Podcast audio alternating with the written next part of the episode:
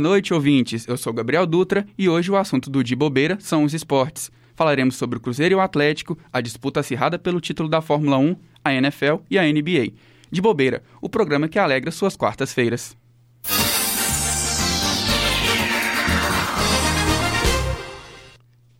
Nosso setorista Rainer Meira está cobrindo a semana do Cruzeiro e traz pra gente alguns detalhes. O Cruzeiro entra em campo nesta quinta-feira, dia 28 de outubro, no Independência, para pegar o Remo, né? Pela é, 32 rodada aí do Campeonato Brasileiro da Série B. O Cruzeiro já não tem mais esperança de acesso esse ano, né? Infelizmente, o Cruzeiro passou por muita dificuldade, muita coisa aconteceu. O Cruzeiro já entra no ano que vem sem receita para entrar no clube, né? Então, é, o, o, planejamento para o próximo ano já está complicado. Esse ano já não tem mais esperanças, mas a torcida espera que pelo menos esse final de temporada aí o Cruzeiro consiga algumas vitórias para acabar tranquilo aí a Série B e ver se consegue algum milagre, né, para o ano que vem, algum investimento, alguma coisa que possa salvar o Cruzeiro que está numa situação realmente muito delicada, uma das mais delicadas da história do futebol brasileiro talvez desde a portuguesa. Se na Toca da Raposa o clima não tá muito legal, na Cidade do Galo é só festa. Nosso setorista João Lima traz informações sobre o Atlético. É, meus amigos. O Atlético enfrenta hoje o Fortaleza pelo segundo jogo das semifinais da Copa do Brasil. O jogo acontece às 9h30 no Estádio Castelão. No primeiro jogo, o Clube Mineiro bateu o time cearense por 4 a 0, com gols marcados por Arana, Hever, Hulk e Zaratio. Com o placar feito no primeiro jogo, o Atlético pode perder por até 3 gols de diferenças, que fica com a vaga para, para as finais da Copa do BR. Já o Fortaleza precisa de 4 gols de diferença para levar a partida para os pênaltis ou de 5 gols para passar de fase, sem precisar de levar as partidas para penalidades máximas. Vale ressaltar que o jogo não. Vale ressaltar que a Copa do Brasil não tem o gol fora de casa como critério de desempate. O time mineiro conta com quatro desfalques para o jogo: o atacante Savarino, que reclamou de dores no pubis, Mariano, que está na transição do DM, o lateral Mariano, o meia Alan, que fica de fora, cumprindo suspensão pelo terceiro amarelo, e o zagueiro Nathan Silva, que fica de fora por ter jogado por outra equipe. O provável time para hoje é Everson, Hever, Alonso, Guga, Arana, Tietê, Zaratio Jair, Nacho e Keno. Hulk. É isso mesmo. Segundo o técnico Alex Stival, o Cuca irá com. Segundo o técnico Alex Stival, Cuca, o Galo irá com força total. Vale ressaltar que o Mesaratio está pendurado com dois cartões amarelos e, em caso de cartão, pode ficar de fora de uma possível decisão. Além disso, o técnico time, da equipe alvinegra também deve pensar no confronto direto pelo Campeonato Brasileiro, onde o Atlético enfrenta o Flamengo no sábado, no Maracanã, e em caso de vitória abre 16 pontos do time carioca, que tem dois jogos a menos. É, pessoal, promessa de um grande jogo. Será que o Galão da Massa passa para sua terceira final de Copa do Brasil? Ou será que teremos um milagre e o time do Leão do PC chega em uma final inédita?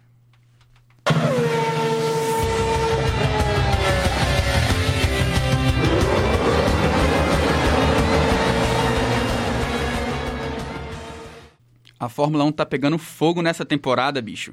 Assistir Verstappen e Hamilton me lembra da rivalidade de Schumacher e Alonso. Bons tempos. Nosso correspondente Marcos Leite nos conta sobre. Boa noite, Gabriel, e todos os nossos queridos ouvintes aí do Brasil. Olha só, por aqui a coisa tem soltado faíscas, hein? Literalmente. No último domingo, aconteceu o Grande Prêmio dos Estados Unidos, com duelo acirrado entre Max Verstappen e Lewis Hamilton.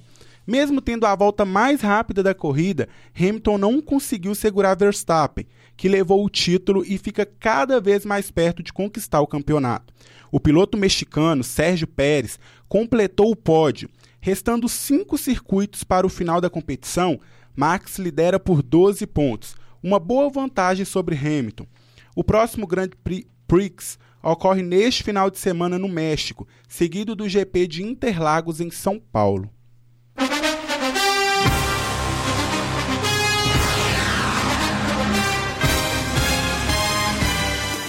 A semana 7 da NFL terminou na segunda-feira e já está chegando na metade. Com os resultados que os times vêm jogando, já dá para ter uma ideia de como vai ser o final da temporada. Estão aqui comigo Rafael Souza e Rainer Meira para trocar uma ideia sobre o que está acontecendo no mundo da bola oval. E já lança a bola para você, Rainer. Mac Jones, calor ofensivo do ano?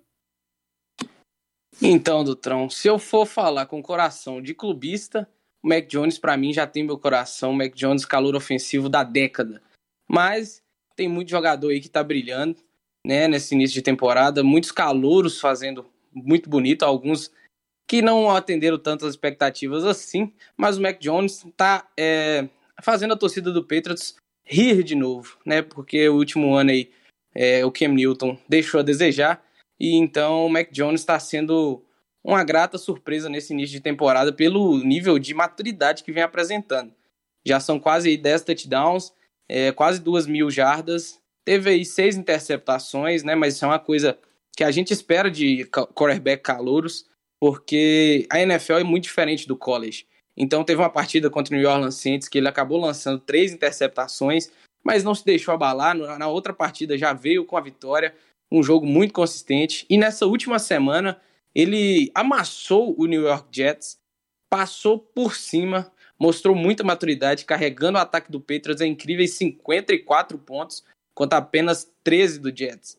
Então o Mac Jones está vindo muito bem nessa corrida, mas tem vários outros aí, rookies, né, os novatos, que podem brigar por esse prêmio, como é o caso do Jamar Chase, o Trey Lance também, não é isso, Rafa? Ô, Rainer, enquanto o seu coração clubista acha o Mac Jones como calor ofensivo da década, meu coração clubista não aceita o Trey Lance nem como calor ofensivo do ano. Sei que o garoto tem um teto muito alto. Eu costumo brincar guardado devido às proporções. Mas a mistura do Patrick Mahomes com Lamar Jackson. Ter a mobilidade do Lamar e ter aqueles passes mirabolantes que a gente fica preso na televisão assistindo, igual o Patrick Mahomes. Mas ainda é muito novo. Sem dúvida, dessa última leva que chegou do draft, é o quarterback mais cru, é o quarterback que tem mais a ser desenvolvido, a ser né, lapidado mesmo pelo nosso técnico. Peço perdão aí, meu público, mas tem mais ser alapidada a ser crescimento, mas tem um teto muito alto. Atualmente, Rainer, confesso para você, não tem essa expectativa, até porque ele é reserva do Jimmy Garoppolo, que não vem fazendo uma boa temporada, e até trazendo né, o São Francisco 49ers, não faz uma boa temporada. O Trey Lance, quando entra, são corridas, são para chamadas terrestres, são chamadas próximo ali ao, ao à área de touchdown para poder fazer o ponto.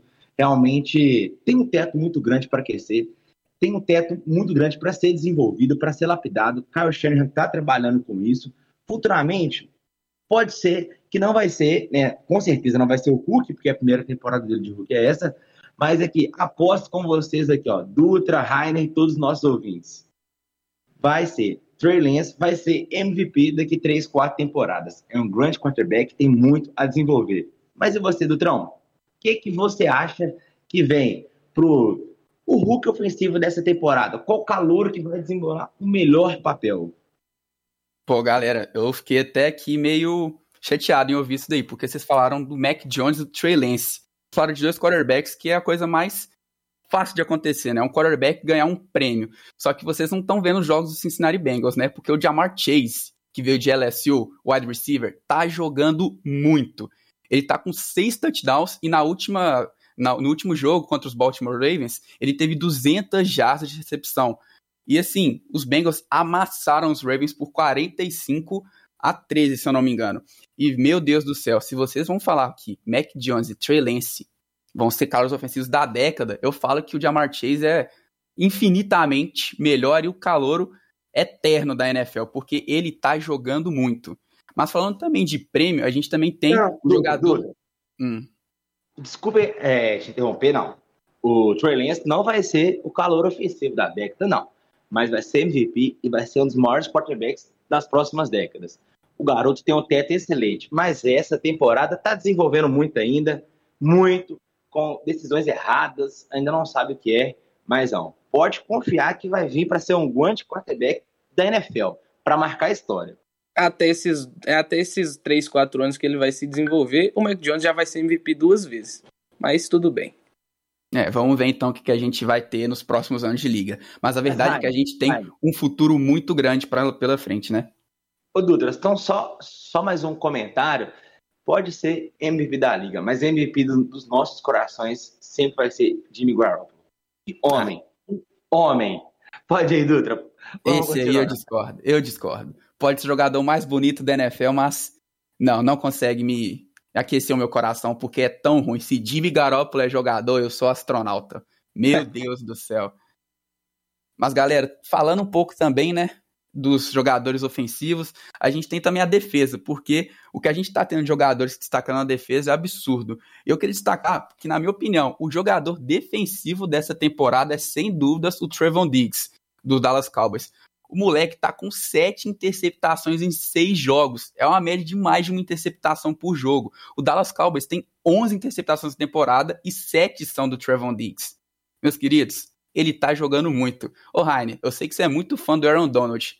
Mas me ajuda aí, como é que o Aaron Donald vai conseguir ganhar esse, esse prêmio em cima do, do Trevon Diggs? Então, Druta, é bem difícil falar com esse início de temporada que o Trevon Diggs está tendo, né? Sete interceptações aí em seis, sete jogos é uma coisa muito bizarra se você for parar para analisar. Porque é muito difícil um quarterback ser é, né, o jogador defensivo do ano. Costuma ser ali jogadores de linha defensiva porque eles acabam tendo muito sex, que são é, jogadas que acabam com a campanha de ataque, né? Por isso o Aaron Donald já foi é, jogador defensivo do ano muitas vezes e concorre de novo esse ano muito forte. E eu vou jogar mais um nome que também é jogador de linha defensiva, que está sendo o jogador mais eficiente da liga, né? Pressionando o quarterback, que é meu querido Matthew Judon, o menino das mangas longas. Porque o que o Matthew Jones tá fazendo, cara, é um absurdo. O Patriots só tem uma defesa porque o Matthew Jones existe. Tal como a defesa do Cleveland com o Miles Garrett, né? Então, um jogador de, linha, de secundária ser MVP é uma questão muito mais difícil. A gente vê aí é, exemplos passados do Richard Sherman e Daryl Reeves, que eram, eram jogadores que você não podia lançar a bola na direção dos caras, porque não ia ter a menor chance da bola ser recebida. Mas no caso do Trevon Diggs, ele parece que brota de um buraco negro e intercepta a bola. Aí ninguém vê o cara, mas ele aparece lá e rouba a bola pro time dele. Se ele manter esse nível até o final, ele vai ser o grande favorito. Mas eu ainda vejo o Aaron Donald aí correndo muito forte, porque o cara é simplesmente uma máquina. Se não tiver dois, três para bloquear, ele simplesmente vai atropelar e vai pegar seu quarterback e botar para dormir. Nossa, cara, e falando de jogador atropelando, eu lembrei de um cara aqui que tá sendo o melhor jogador para ganhar o jogador ofensivo do ano, que é ele, Derrick Henry. O cara é um touro. O running back dos Titans tá literalmente destruindo. Ele tá com 870 jardas terrestres, tipo, liderando com um tremendo espaço, né? Eu acho que, se não me engano, o segundo jogador tem 500 jardas. Então o Derrick Henry, ele tá assim, dando show. E tem 10 touchdowns também. E eu acho que também tem, vale a gente mencionar o Cooper Cup, o wide receiver do, dos Rams, está liderando a liga em jardas com 809 jardas e tem 9 touchdowns. Mas eu acho que é praticamente impossível tirar esse título de jogador ofensivo do ano do Derrick Henry. Mas e também para a gente falar do maior prêmio, prêmio mais cobiçado de MVP. Ralfão, quem que você acha que vai ganhar o MVP essa temporada? Dutra, com, eu, eu, vejo muita inconsistência nessa temporada em cima dos quarterbacks. Né? A gente viu o Patrick Mahomes, o próprio Lamar Jackson, que são hoje não vou colocar as estrelas, porque a gente tem o Tom Brady ainda, então não tem como tirar ele das estrelas. Mas vamos colocar os grandes quarterbacks em ascensões, em ascensões, perdão, porém com certa inconsistência. O próprio time também contribui para essa situação. Por isso, eu trago um pouco trazendo aquilo que o Rainer falou. É difícil um, da secundária ganhar o prêmio de defensivo da temporada. Como é difícil o Derrick Henry ganhar o prêmio de MVP. Mas eu apostaria nele, Dutra eu costumo comparar ele a uma carreta descendo uma serra descontrolada, sem freio e buzinando. Sai da frente porque ninguém segura. O rapaz tem simplesmente mais que 100 quilos e alcança 39 km por hora. Isso não é coisa de qualquer pessoa. E tá correndo muito bem. O time do Tennessee tá vindo muito forte. Então, se eu tivesse que fazer uma aposta, uma aposta de risco do Trão, Rainer, eu iria nele. Derrick Henry, MVP da temporada, para sair também um pouco do padrão. Chega de QB como MVP, vem o running back. É, como eu disse, né, eu falei que o Aaron Donald atropela, o Derrick Henry não, não faz diferente, né? Jogando aí como running back. Se você for bloquear ele sozinho, você tem que fazer pelo menos um Pai Nosso e três Ave Maria para conseguir jogar ele no chão. Mas, como a gente disse, para manter, ele tem que manter um nível de atuação muito alto. Porque se descer um pouquinho, os quarterbacks vão levar, a gente sabe disso, a gente sabe como é que é a NFL. Se você não premiar o quarterback, é, praticamente a liga para. Eu nunca, nem me lembro a última vez que um quarterback não foi MVP. Então, falando deles, é, você disse, tem muitos aí que começaram muito inconsistentes, como o Patrick Mahomes, que hoje talvez seja a maior estrela da liga. Mas aí nós temos nosso nossa jovem revelação Tom Brady, de apenas 45 anos, que tem 21 touchdowns já na liga. E tá liderando em jardas, inclusive.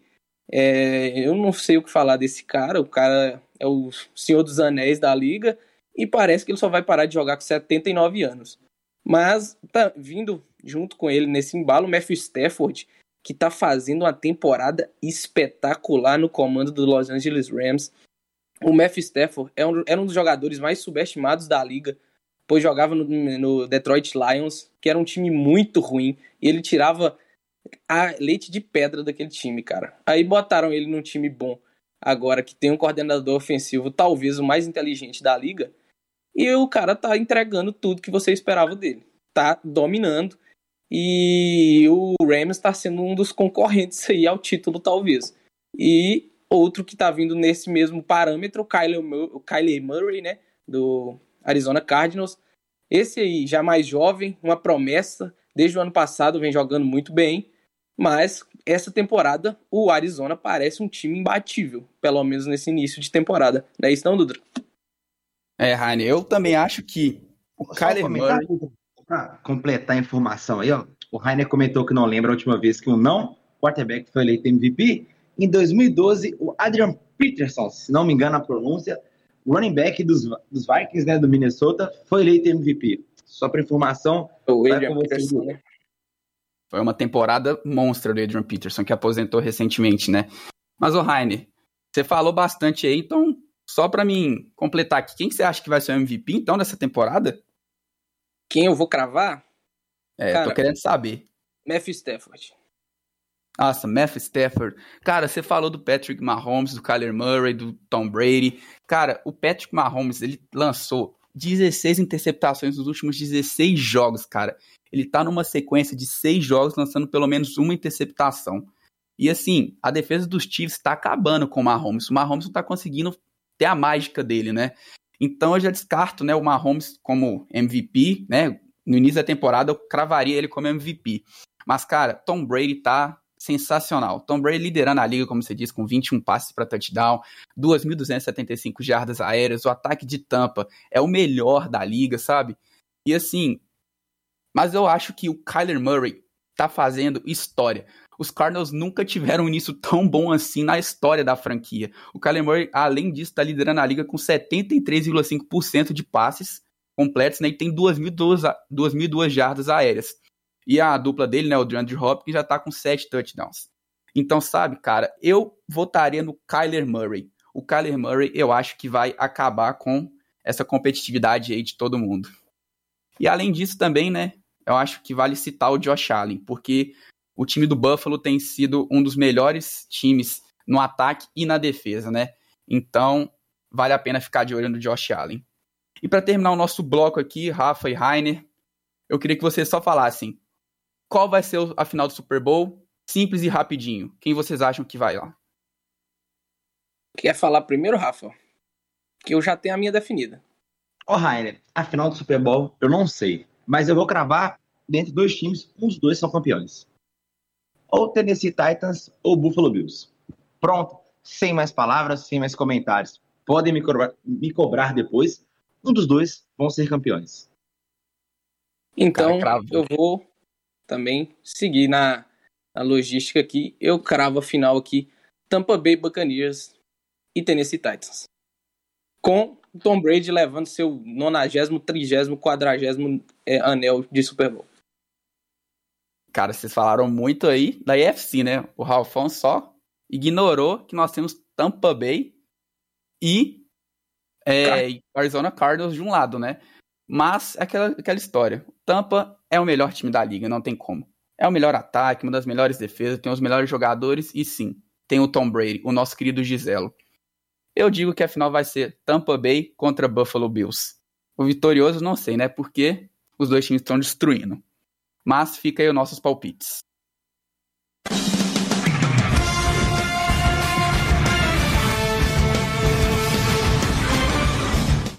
A NBA começou semana passada e já temos surpresas acontecendo, tanto positivas quanto negativas. Alguns times se reforçaram bastante e outros mantiveram seus jogadores. Será que alguém tira o título dos Bucks nessa temporada? Então, Dutrão, é bem difícil, cara, porque essa temporada tá com muitas incógnitas, né? Os times aí ocorreram muitas trocas e tem alguns times aí que correm bem forte na Conferência Oeste né? Como o Golden State Warriors aí, o Curry tá jogando muita bola, o Clay Thompson ainda tá para voltar de lesão, né? A gente tem o Los Angeles Lakers com LeBron James, com Anthony Davis, com Russell Westbrook, Carmelo Anthony, é, o Dallas Mavericks do Doncic, o Phoenix Suns do Devin Booker. Então, é muito time forte na outro lado da conferência. Na conferência leste, o Bucks talvez seja o time mais forte mesmo, é, com alguns outros correndo por fora, né? Como o Brooklyn Nets, que tem muita gente forte, e o Miami Heat. Só que tem uma surpresa nessa temporada que é o Chicago Bulls, que começou muito bem, 4-0 pela primeira vez desde 1996-97. E sabe então... de uma coisa, Rainer, te interrompendo, mas é uma informação que é muito legal. Em 96-97, quem foi campeão? O Chicago Bulls de Michael Jordan. E Caro Show vai trazer o caneco para Chicago. Será possível? Talvez possa ser, ser, possível, mas passar do Bucks não vai ser tarefa fácil. Vamos ver quem vai para essa final aí, Dutra. E falando nisso, quem você acha que pode pintar nessa final? Nossa, Rainer, foi que nem você falou, tem vários times disputando, é, mas eu falo que o meu top 3 em cada conferência, porque é muito difícil falar, tipo, ah, o favorito. Mas eu, eu jogaria de Milwaukee Bucks, Miami Heat e Brooklyn Nets, apesar de não botar muita confiança nos Nets, para serem os favoritos da Conferência Leste. E na Oeste, nem você falou, Curry jogando muito, Clay Thompson tá para voltar. Os Lakers têm um time muito forte, apesar de estar tá começando a entrosar ainda, mas na hora do clutch time o papai é brutal. E o atual finalista Phoenix Suns, porque o Chris Paul é um larápio. Chris Paul joga muito. Então eu ficaria com esses três também na Conferência Oeste, né? O Golden, Lakers e Suns. E já cravo na final, Rainer. Não sei se eu vou acertar, mas é uma final que eu gostaria muito de ver. Eu queria muito ver Curry contra Jimmy Butler. Eu queria muito ver o Heat na final de novo, para não ser surrado pelos Lakers e agora com um time muito forte. Então eu acho que Golden State Warriors e Miami Heat seria uma excelente final. Rainer, quem que você acha que vai para essa final? Já crava sim, que nem eu. Quem que você acha que vai? É uma maldade que você fez aí com o Butler, né? De que aguentar o Curry sendo que ele aguentou o LeBron aí dois anos atrás e, e não, a gente sabe que não deu certo. Não, Mas eu vou cravar aqui, cara. É, Papai LeBron, para mim, o, o homem vai conseguir fazer o que esse time precisa fazer. Ele vai dar Lakers nessa final e Milwaukee Bucks de novo. Giannis Antetokounmpo contra LeBron James, talvez os dois atletas mais físicos da história do esporte nessa final para disputar aí, né, esse título de 2021-22. Ia ser um jogão, hein? E que série que poderia chegar aos sete jogos, né? Mas, Rainer, além disso, a gente também tem as premiações individuais, né? Vamos fazer uma discussãozinha bem rápida, com um foco maior no MVP? Então vamos deixar o MVP por último, que é o que todo mundo quer saber. Para você, quem é o Rook of the Year dessa temporada? Rook of the Year, Jalen Green. Tem muito poucos Rooks destacando, né, por enquanto. Eu vou concordar, porque meu coração vai falar bem alto também. Jalen Green para Rook of the Year. O meu defensive player é o Rudy Gobert. Não dá para ganhar do homem. O homem já tá muito forte. Quem que você acha que vai ser? Tá comigo eu vou nessa? De caro show. Eu vou sair um pouquinho, eu vou de caro show. Eu vou com o coração. Ô, oh, clubismo. e o Most Improved Player é um, é, são jogadores que eu tô mais na dúvida que não tem como eu citar menos que dois. Jordan Poole e Jamoran. E você, concorda? Como é que você tá aí nessa de Most Improved Player? O jogador que mais evoluiu eu não vejo o Jay Moran sendo um Most Improved Player, porque para mim ele já é realidade há algum tempo. Mas, talvez, se considerarem ele, ele para mim já é o favorito. O Jay Moran é muito bom, cara. E para mim, o sexto homem do, da temporada vai ser o Tyler Hero. Já começou jogando muito, já meteu logo 30 pontos, então eu vou com ele. E eu vou com Derrick Rose. Eu torço muito pelo Derrick Rose e seria lindo para mim ver ele ganhar esse prêmio. E para finalizar, o mais esperado prêmio, o MVP. Eu vou de Stephen Curry. Já começou a temporada com triple-double, já meteu 40 pontos, 45 na real contra os Clippers. E eu vou com Curry. Quem você acha que vai ser o MVP? Eu vou com The Greek Freak, Giannis Antetokounmpo. Simplesmente o MVP das finais do último ano. E para mim vai deslanchar de novo. O Milwaukee já tá 3-1 e o Antetokounmpo é simplesmente espetacular. Ah, os esportes. Como é bom falar sobre a maior paixão do povo. A gente poderia falar a noite inteira sobre cada esporte, mas o de bobeira chegou ao fim. Obrigado pela presença de todos e até a próxima. De Bobeira, o programa que alegra suas quartas-feiras.